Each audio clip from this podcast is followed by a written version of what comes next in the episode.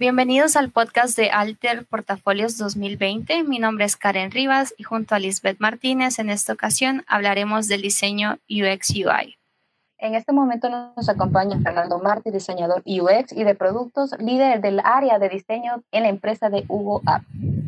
Bienvenido Fernando, nos, sentimos muy complacidas de tenerte con nosotros en este podcast. Cuéntanos cómo estás. Bueno, muchas gracias por la introducción. Eh, gracias a Dios, muy bien. Mira, ahorita descansando un momento y también emocionado también por poderles apoyar en este portafolio que yo sé que también es un paso importante para todo diseñador, el hecho de mostrarse al mundo. Y pues también feliz y agradecido por, por la oportunidad que también me hayan contactado. Perfecto. Este, nosotros, bueno, nos enteramos de que tú tuviste una preparación en cuanto a diseño, bueno, programación, ¿verdad? De sistemas. Para ti, ¿cómo fue esta transición de pasar de esto al diseño gráfico y ahora qué es tu ocupación del diseño UX? Ok, bueno, eh, hablando un poco de mí, eh, así como, como mencionabas, yo tuve una preparación también de un técnico en programación, que siendo honesto fue como mi primera opción cuando tenía bien claro tal vez estudiar la universidad, pero siempre estaba como esa cosquillita de entrar también en el mundo del diseño dado de que siempre me ha llamado la atención esa carrera. Eh, fue interesante que al momento de, estar estudiando eh, esta carrera de programación, me di cuenta que tal vez no era completamente a lo que yo estaba llamado y veía también en la misma universidad como eh, la gente de diseño lo veíamos siempre cargando sus materiales, siempre andaban por sus, sus cartones con, con, sus trabajos, yo siempre las, los veía con buenos ojos y entonces ahí como que despertó ese, ese pequeño, digamos, esa inquietud en mi mente también de empezar a ver la parte de diseño ya como una alternativa más profesional, ya que también antes me llamaba la atención, ¿no? Em, creo que fue bien interesante, lo voy a mencionar así, eh, el hecho de que también esta carrera de programación y la carrera de diseño, al final, digamos, el, el hijo de esas dos disciplinas realmente es el diseño de UX UI. Y es bien interesante el hecho de saber de que al final todo lo que estudias, todo lo que realmente te preparas en tu vida, a veces que tanto que te, te decís que sí o si no te va a servir, al final siempre te ayuda. Y como bien mencionan, al final eh, esta carrera de programación y diseño, al final ayuda mucho a esta profesión directamente de UX UI como también mencionaban, hasta tal punto de decir, bueno, tengo un entendimiento un poquito más holístico, más global en las ramas y realmente para desempeñar la profesión. De verdad que interesante el poder ver que dos carreras se pueden unir de esta manera.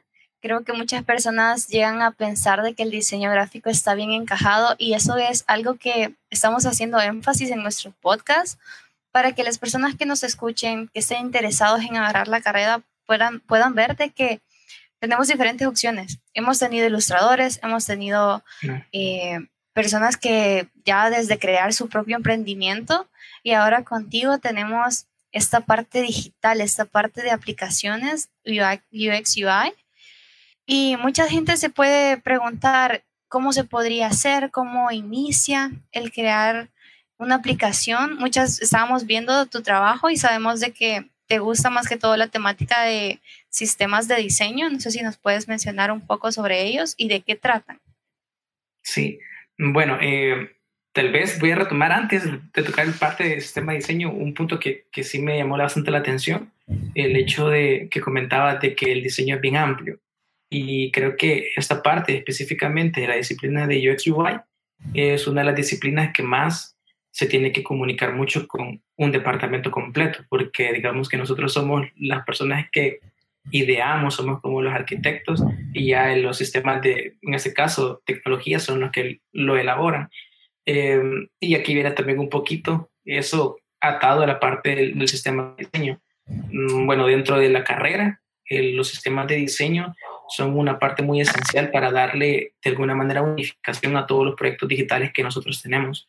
Eh, creo que más de alguna vez, eh, por lo menos las personas que están dentro de este campo y empiezan, eh, empiezan, empezamos mucho a ver Pinterest, que me gusta esta referencia, y esta pantalla voy a agarrar tal ejemplo, tal botón porque me gusta, y en la otra pantalla, por otra referencia de Pinterest, agarro otro botón, y que agarro un, un color azul, ponerle, eh, lo voy a poner no dentro del hexadecimal, sino que lo voy a numerar ahorita por números.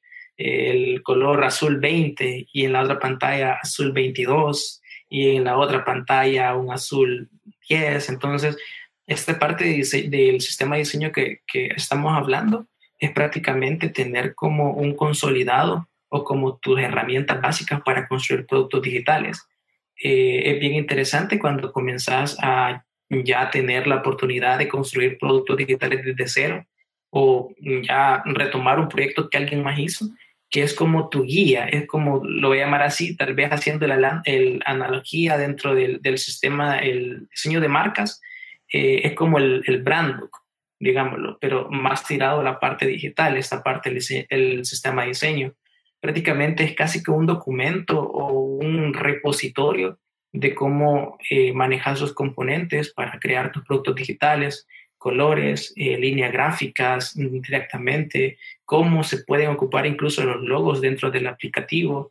Entonces es, como te menciono, es una parte bastante esencial porque creo que todos los productos digitales deberían tal vez comenzar desde ese punto de vista, tal vez de tener bien claro todo cómo va a funcionar estos productos digitales, si es una página web, cuántas páginas va a tener, cuántas secciones, y tener tal vez ese recuento previo antes de diseñar si vamos a ocupar botones, si vamos a ocupar cajas de textos, si vamos a ocupar eh, letras, eh, en este caso tipografía, cuáles van a ser los estilos de esas tipografías para que al final el producto como tal se vea lo más unificado posible. Porque no sé si ustedes han tenido tal vez la oportunidad de ver algunas aplicaciones que, digamos, hay un color por aquí, otra letra por allá y, como que vas navegando en un mar de opciones y hay otras que están bien unificadas. Yo creo que una de las aplicaciones que tienen bien, bien plasmado el sistema de diseño, creo que es una que nosotros ocupamos bastante, además de Hugo, eh, creo que es más conocida Uber por la misma parte de movilidad, las la funciones, pero si te entras directamente a Uber, entras a un mundo. Los colores son los mismos, las tipografías tienen el mismo tamaño, los botones no varían, entonces prácticamente esto también da una experiencia a la persona que está entrando a un mundo. Entonces tal vez eh, esta parte del sistema de diseño es bien importante para tener esa unidad gráfica también de la empresa o proyecto, traducido también un producto. Y eso es bien importante. Perfecto. Y tú podrías darnos, bueno, a todos los que estamos escuchando en este momento, ¿cuál es la clave para poder crear una experiencia de usuario efectiva? Ok, bueno, yo creo que incluso ahí también el, la palabra te lo va dictando. Siempre, siempre, todos los esfuerzos que tú tienes que hacer, tanto la parte de crear los flujos de navegación hasta crear la parte visual, y el posterior traqueo, siempre es importante tener esa palabra usuario dentro de, de, tu, de tu mente. Y tal vez va a sonar un poco redundante, pero eh, la verdad es que ya trabajándolo a alto nivel, eso es cierto. Porque, por ejemplo, lo voy a llamar así, digamos que si vamos a crear dos proyectos, el proyecto Uber y el proyecto Hugo, digámoslo, si no existieran y los creamos desde cero, obviamente Uber va dedicado para un tipo de personas Hugo va para otro tipo de personas. Entonces, tanto la experiencia de decir, bueno, le voy a hablar bajo este tono de comunicación a la persona de Uber, que va, a reflejar más confianza, más eh, claridad, más solidez, a lo que es Hugo, de ser una aplicación más cercana, más que te puede brindar todo más cerca de todo lo que necesites. Eh, desde esa parte, de esa experiencia, siempre vas a tener como foco tú, tú como, como, digamos, diseñador al usuario. Y de ahí empieza prácticamente una, digamos, metodología que puede cambiar según también la, la digamos, las necesidades o como la empresa o también como personalmente, probablemente independientemente te quieras mover, eh, conocer un poco el usuario, qué es lo que mira, incluso eh, cuáles son los colores que más eh, pueden sobresalir dentro de lo que él mira, eh, hay cuestiones tan, digamos, importantes y a veces que lo dejamos de lado de que, por ejemplo, em, qué tipo de celular está ocupando. Si se fijan bien, en el caso de Hugo, que es una tenemos también ese cuidado de decir, bueno, muchas personas nos ven mucho en iOS, digamos, en el sistema operativo de iOS, y también tenemos una porción en Android. Pero las personas que ocupan iOS, la mayoría de las personas están ocupando dispositivos de iPhone 10, que ya son pantallas más largas, para arriba, bueno, iPhone 8 para arriba.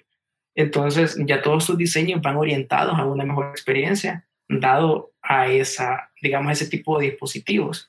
Y como te digo, creo que es bien holístico tal vez tener en cuenta todas las necesidades de un usuario, porque tal vez el diseño de experiencias y la parte UI, eh, lo bonito, o sea, digamos que lo que tal vez nos imaginamos en un principio de crear una, una aplicación o crear una página web, eh, casi que en la práctica eso es como tu el 20 o el 30% de tu trabajo real. Realmente el 70 o el 80% de tu trabajo real es conocer realmente cuáles son las necesidades.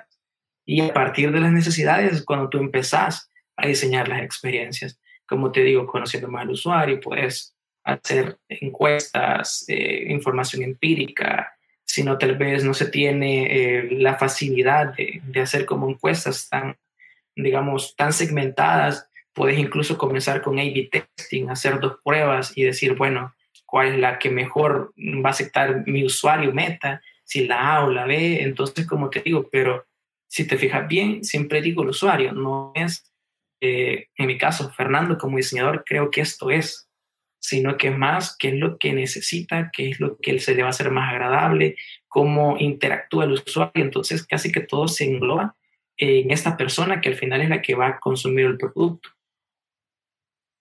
En este caso, Fernando, escuchando acerca del usuario y para conocer un poco más el usuario, ¿qué recomendarías o qué herramientas de, de testeo tú utilizas para crear una aplicación web o saber que esta aplicación va a ser efectiva? Ok. Eh, yo tengo tal vez tres básicas. Obviamente esto eh, varía según la persona y también el tiempo que tengas para ejecutarla. Creo que la primera que yo siempre eh, recomendaría fuera un ejercicio que se llama protopersonas.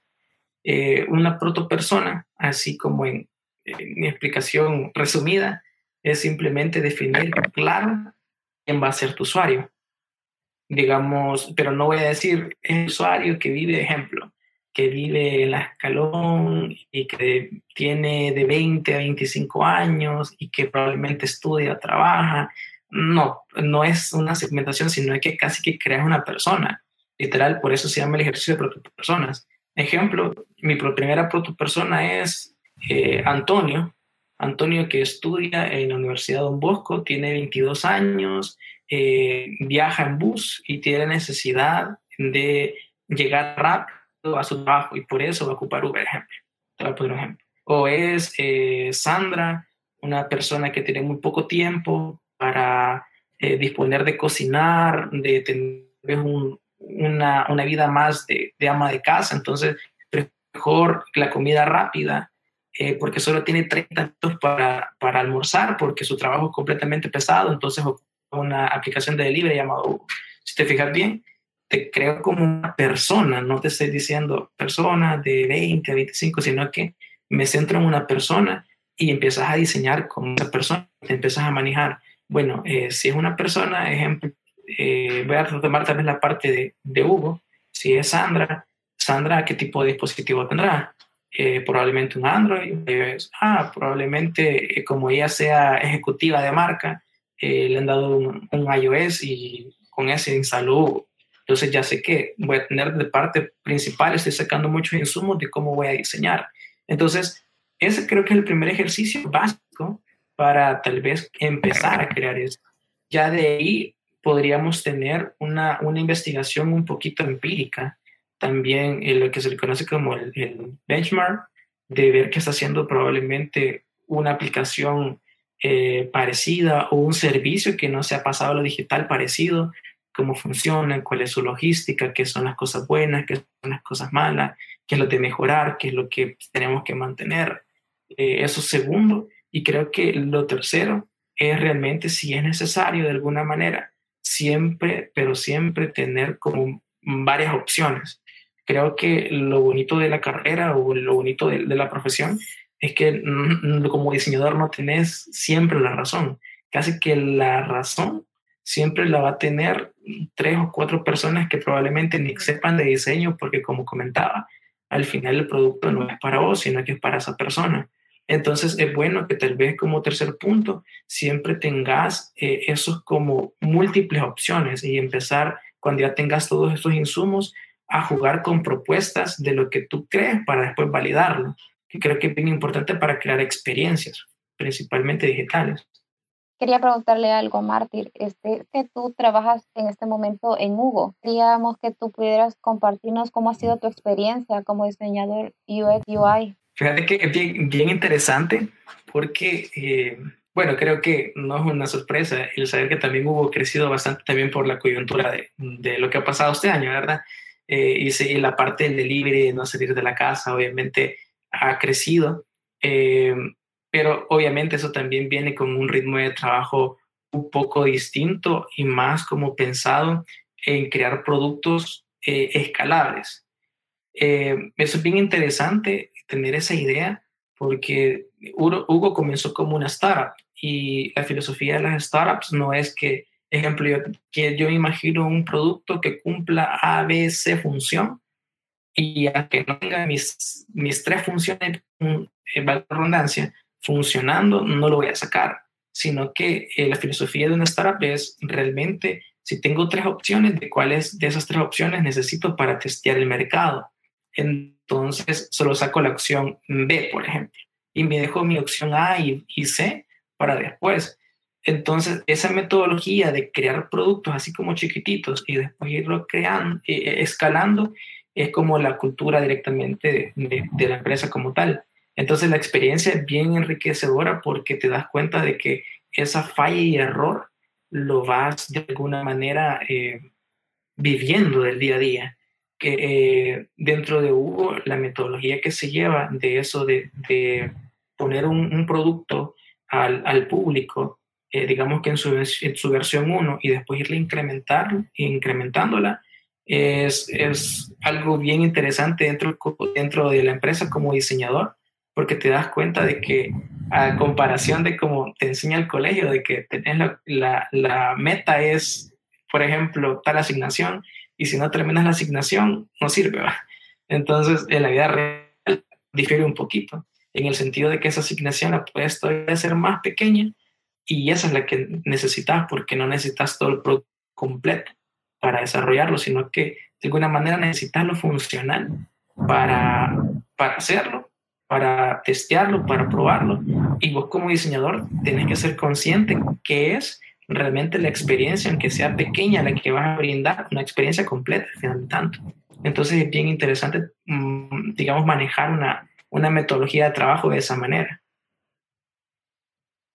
En este caso, Fernando, eh, con tu experiencia ya sea en Hugo y con la experiencia que tienes, me imagino creando muchas más aplicaciones, ¿Consideras que la cultura salvadoreña de alguna manera influye en la experiencia que se ofrece al momento de realizar las aplicaciones y con el diseño que éstas tienen, ya sea a nivel nacional?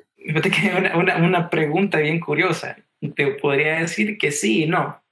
Eh, sí, en el sentido de que quieras o no, eh, vivimos en un contexto donde, por ejemplo, aplicaciones como como Hugo, digamos, que voy a ponerlo exactamente por lo mismo que trabajo ahí, al principio, previo a la pandemia, era como una, un lujo, lo voy a comentar así. Entonces, quieras o no, el, el actuar o el vivir de cada uno de nosotros no estaba como preparado a tal punto de que esas aplicaciones de alguna manera no tienen mucha incidencia con, digamos, con la parte de, de de la coyuntura, lo voy a mencionar, del, del, del país o, o, de la cultura como tal, porque al final son como ideas nuevas, digamos, el, el, país no estaba como preparado para tener una aplicación de delivery, lo voy a mencionar así, porque son cosas que vienen de otros países, por ejemplo, eh, bueno, Estados Unidos, que sabemos que es como el, el nido de las startups, ahí probablemente también viene de, por ejemplo, una aplicación similar que el Globo de, de, de, España. Entonces, que son países un poquito más desarrollados y que tienen una cultura más de consumo de e-commerce y todo lo demás. Entonces, como te digo, si vemos desde ese punto, yo te diría que no influye mucho en el sentido que, que es una cultura que está descubriendo mucha tecnología. Eh, pero, como te menciono, también por esto de, de la pandemia, lo voy a mencionar, eh, como que también nuestro país ha adelantado muchísimo ese salto que probablemente le tres, cinco años, le hemos dado menos de un año. Entonces, quieras o no, ahora sí importa un poco, pero todavía estamos de alguna manera todavía, digamos, tropicalizando la experiencia. Porque si te fijas bien, eh, lo voy a mencionar así, eh, creo que una de las, de las mejores también experiencias en Hugo, no, no en todos los lugares ya hubo, ejemplo pero por lo mismo de, de, las, de, los, de los accesos que tienen los lugares, lo complicado también de llegar y todo lo demás. Entonces, como te digo, es algo medio como, como un proceso. Yo por eso te digo de que sí influye al mismo tiempo, no, porque creo que es más un cambio de cultura el que se tiene que vivir para tener todo esto bien desarrollado. Okay. Este, bueno, muchas gracias por, por, por compartirnos todo esto. Quisiéramos que tú pudieras, digamos, tú en un momento quisiste que tal vez te dieran algún consejo cuando recién terminaste la carrera de diseño y ya comenzabas tú como a ver en qué es lo que te ibas a profundizar. ¿Qué podrías decirnos a nosotros que nos estamos recién, ¿verdad? Este, egresando, ¿qué consejo nos darías o qué consejo le darías al mártir que recién graduado, ahora ya como tú, todo profesional? Ok, em, creo que le daría dos consejos. Eh, el primero es que nunca deje de estudiar, eh, en el sentido de que ya cuando te desarrollas dentro de un ambiente laboral, si te quedas, digamos, estancado realmente en el conocimiento que, que te brinda la universidad, eh, puedes que tengas como un pequeño, digamos, retraso, en el sentido de que si solo te quedas con ese conocimiento, no creces como profesional. Entonces siempre es bueno mirar eh, webinars de temas que te, que te interesen, eh, cursos que te llamen la atención. Eh, y aquí viene el segundo consejo, cursos de especialización, porque ya dentro del, del flujo laboral, lo voy a mencionar así, quieras o no, el hecho que seas especializado o estés enfocado en un solo tema y no conozcas de todo, pues, sino que te dediques a un tema, también te hace un mejor profesional y te sentís todavía mucho más pleno.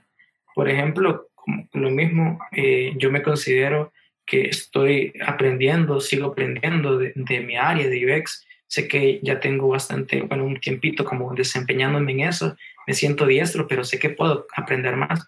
Pero estoy consciente, por ejemplo, en diseño publicitario.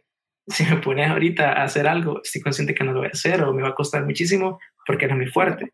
Pero quieras o no, ese es el chiste, que realmente como diseñadores no veamos de todo un poco, porque realmente ahí creo que entra el, dicho, el que mucho abarca, poco aprieta.